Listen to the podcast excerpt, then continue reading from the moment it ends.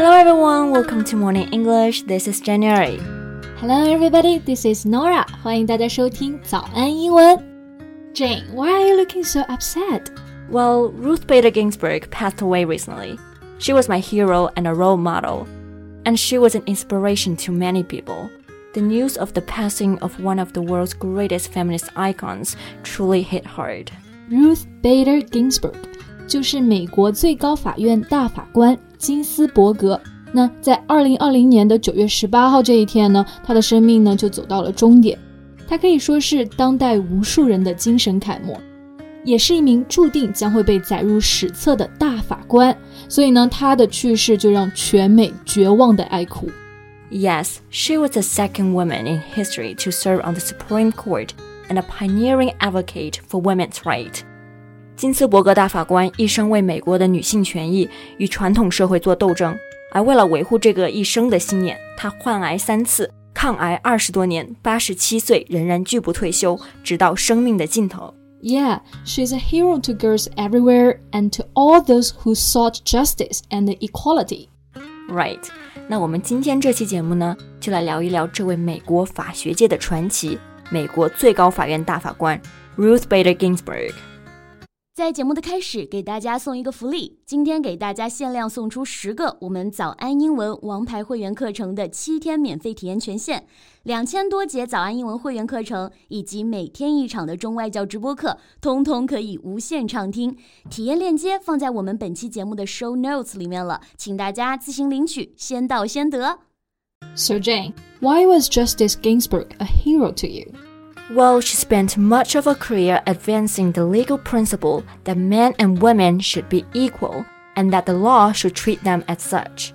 她可以说是历史上唯一一个凭借着一己之力将男女平权这件事情从法律制度到社会观念文化上向前大大推动了一步的人。Yeah, she was a fierce advocate for women's rights, winning major gender discrimination cases before the Supreme Court. Advocate 就是拥护者、倡导者的意思。Fierce 本意是热烈、凶猛。She was a fierce advocate for women's rights，就是说她是女性权益的积极倡导者。确实啊，在她的领导下，法院曾引用十四修正案推翻弗吉尼亚军事学院只招男生的政策之后，她的判决先例帮助了很多女性在职场上获得了平等。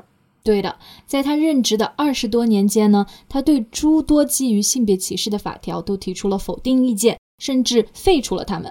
在原本由男性主宰的法律界呢，勇敢的发声。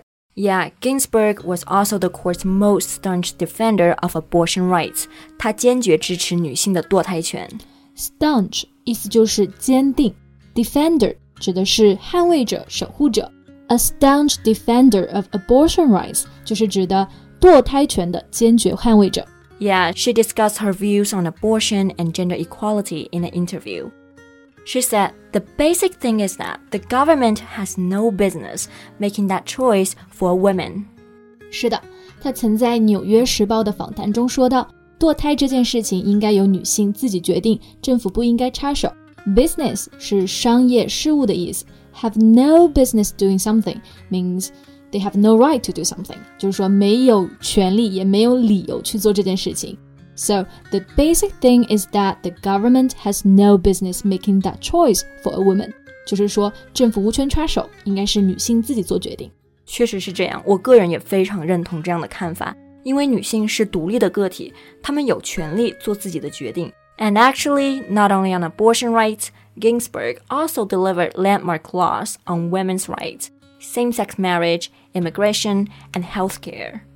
是的，那这位大法官，他不仅仅是在堕胎权这一方面，他还坚持为性别和种族平权事业做了不懈努力。对，landmark 在这里就是里程碑的意思，相当于 milestone。对，那刚刚的意思呢，就是在说他在这方面都通过了具有里程碑意义的法律。是的，他确实在这些方面做出了种种的抗争。所以他的粉丝都将他称为 Notorious RBG。Notorious 意思不是臭名昭著的嘛？那就是名声很狼藉啊。那这个地方说他是 Notorious RBG，那是不是在就是贬低他呢？Actually no。Notorious 乍一听感觉非常像是一种贬义，嗯它是一种负面的词汇，对不对？但实际上这个词用到 Ginsburg 身上，就是在夸他够刚硬、够强。嗯、所以在这里，notorious 就成为了一种大胆、勇敢的代名词。比如说，他在庭审发言时就引用了平权声明，说：“I ask no favor for my sex. All I ask of our brethren is that they take off their feet off our necks.” Favor 意思就是偏爱、偏袒。I ask no favor for my sex. 意思就是说我从未要求女性获得任何特殊礼遇。那 brethren 是一个很老的用法，指的是兄弟、同胞。那在这里呢，是指男性。Take their feet off our neck，就是把他们的脚从我们的脖子上拿下来。那这句话的意思呢，就是要求男性不要再压榨女性了。 Right. She also said, Women belong in all places where decisions are being made. It shouldn't be that women are the exception. 在所有需要做出决策的地方，女性都应该有一席之地，女性不应该是例外。是的，在她作为最高法院的大法官的四十年来，她一直坚持自己对正义的立场，让她成为了全美人民的偶像。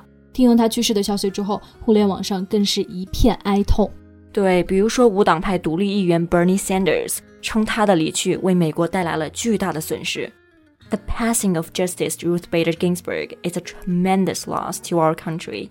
She was an extraordinary champion of justice and equal rights, and will be remembered as one of the greatest justices in modern American history. 对，Bernie Sanders 就说到，RBG 是美国现代历史上最伟大的法官之一，人们将永远铭记他为拥护平等和正义做出的贡献。 是的，流行天后玛丽亚·凯莉也在推特上发文说：“Thank you for a lifetime of service. Thank you for changing history. We will never let it be undone.” A lifetime of service 就是指的一生的奉献。Undone 本来呢是指的复原，在这里呢可以理解为不让努力付之东流。那刚刚这句话的意思其实就是在感谢这个大法官一生的奉献，谢谢他改变了历史。是的，所以我们哀悼金斯伯格大法官，更感激他的一生给全世界留下的美好礼物。Her story, her legacy, her determination will continue to inspire generations of young people.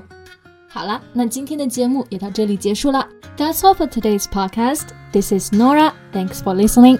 This is Jan. See you next time. Bye. Bye.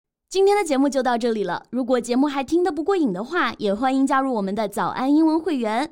成为会员，您就可以无限畅听我们每天一场免费的中外教直播课，以及两千多节原创系统课程了。今天我们限量送出十个七天免费试听权限，试听链接放在我们本期节目的 show notes 里了，请大家自行领取，先到先得。This podcast is from Morning English. 学口语就来早安英文。